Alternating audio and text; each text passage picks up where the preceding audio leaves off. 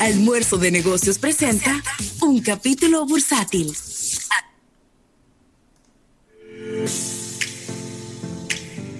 Bueno, y aquí estamos de regreso en este almuerzo de negocios, en este capítulo bursátil, agradeciendo al Banco Popular, Banco Popular a tu lado siempre, por el mismo.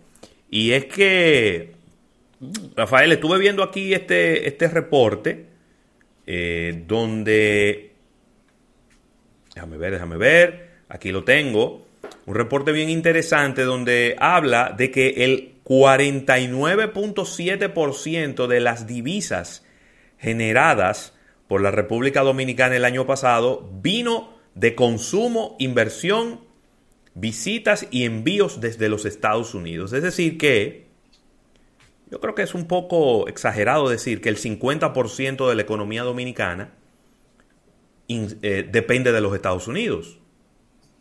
Creo que es un poquito exagerado. Pero sí, que el 50% de las divisas sí vienen desde los Estados Unidos. Ahora, la economía dominicana no depende solo de las divisas. Tiene otros, tiene otros, otros puntos. Eh, también en lo que respecta a exportaciones. Y menciono estos datos, Rafael. Eh, pero ¿cómo que no, pero cómo que no me oigo? Vamos a ver qué es lo que pasa. Pues se supone que aquí está todo bien. Pero por YouTube. Sí, confírmeme por favor. Eh, eh, quizás era que no se escuchaban los comerciales, ¿no? Yo se supone que debemos, debe de escucharse bien. Por favor, confírmeme los que están ahí en, nuestro canal de YouTube si se está escuchando bien, para ver si es que tenemos algún inconveniente aquí con alguno de los settings del canal y demás. Y eh, las estadísticas que publica el Banco Central indican que el año pasado la República Dominicana realizó exportaciones a los Estados Unidos por valor de 11.218 millones de dólares. ¿De cuánto? A ver, en total las exportaciones de la República Dominicana fueron de 11.218 millones de dólares.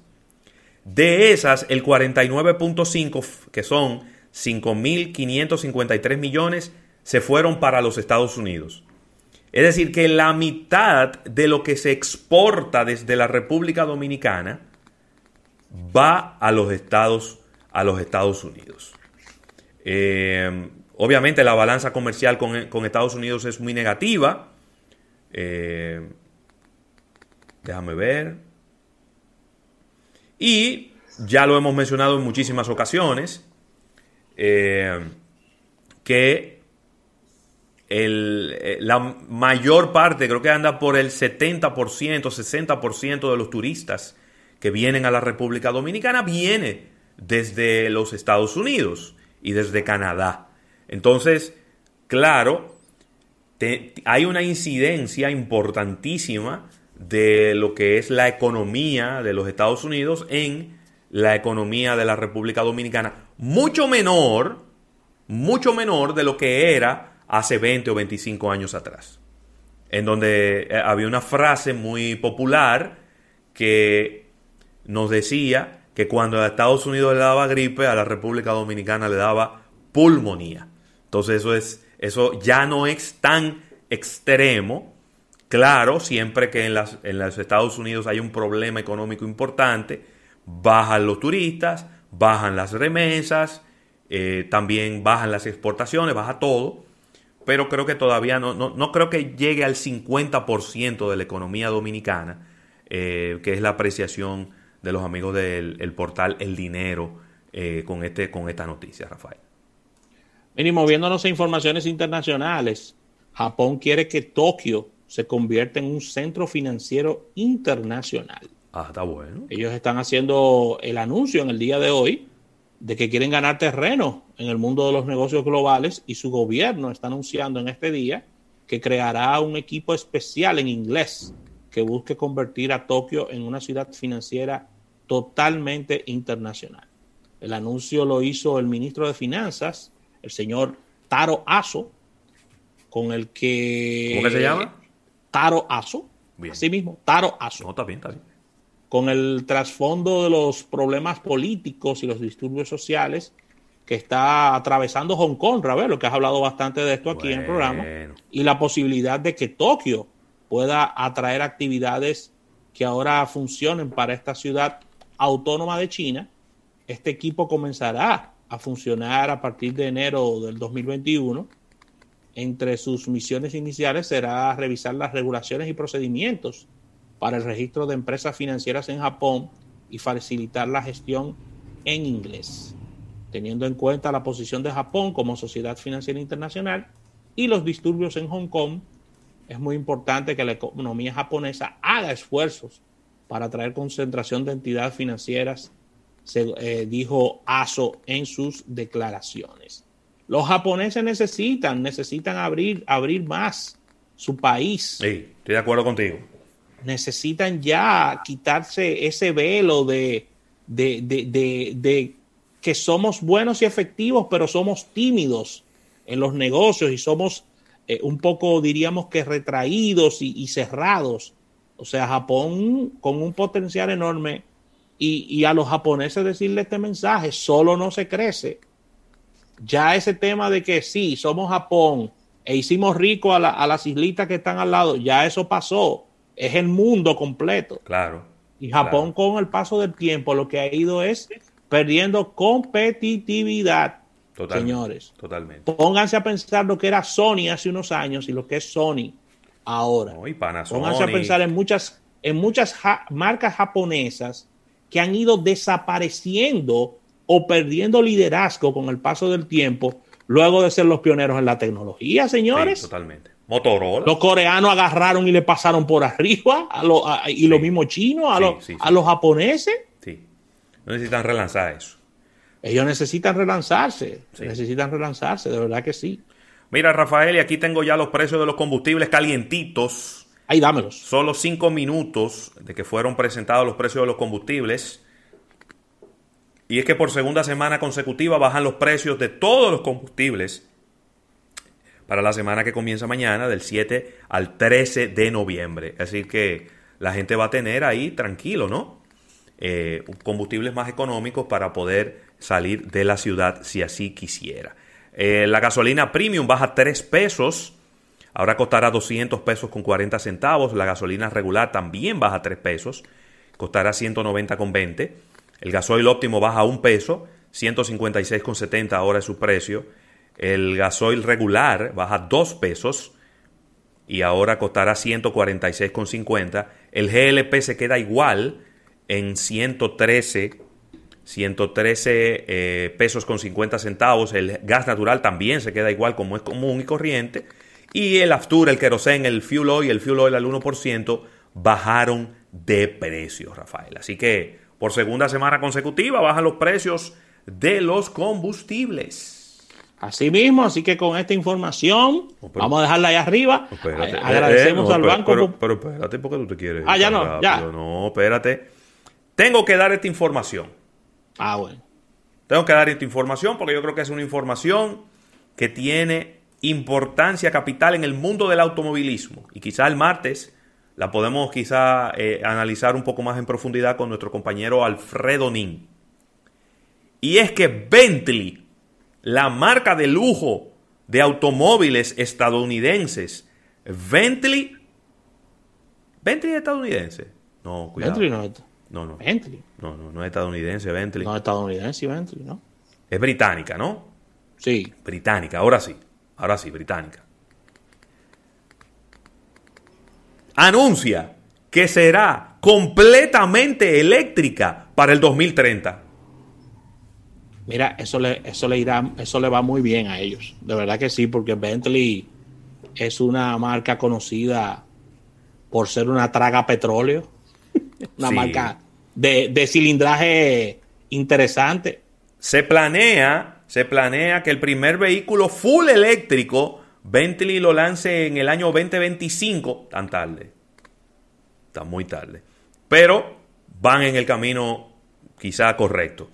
Y eh, también tendrán eh, híbridos de los que se conectan eh, para el año 2026 y completamente eléctricos para el 2030.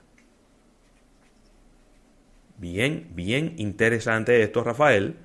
Eh, ya veremos cómo ellos pueden hacer ese switch, ¿no?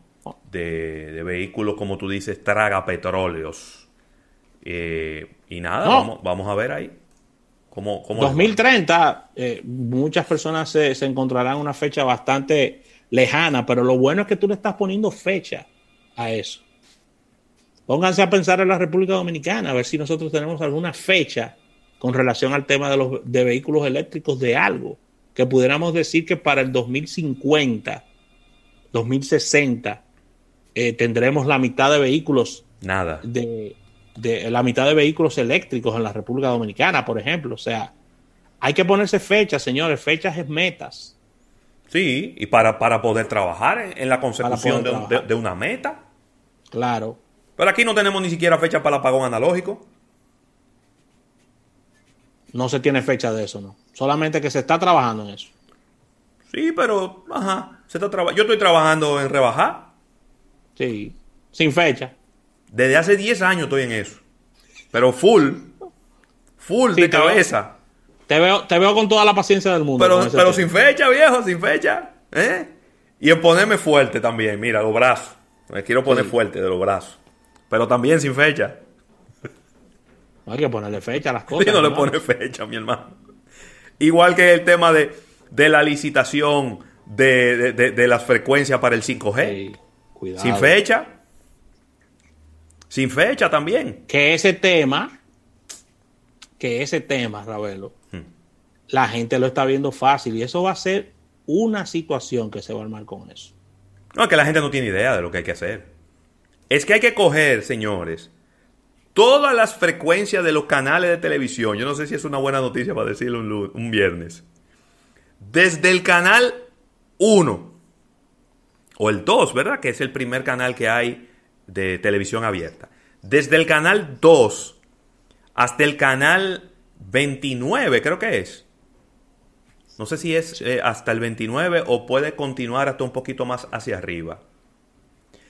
Todas esas frecuencias, el Estado las apropia. Y todos esos canales hay que buscarle lugar. Es decir, que el canal 2 no va a ser el 2. Ni el 4 va a ser el 4, ni el 5 va a ser el 5, ni el 7 va a ser el 7, ni el 9. Eso hay que moverlo para otro lado.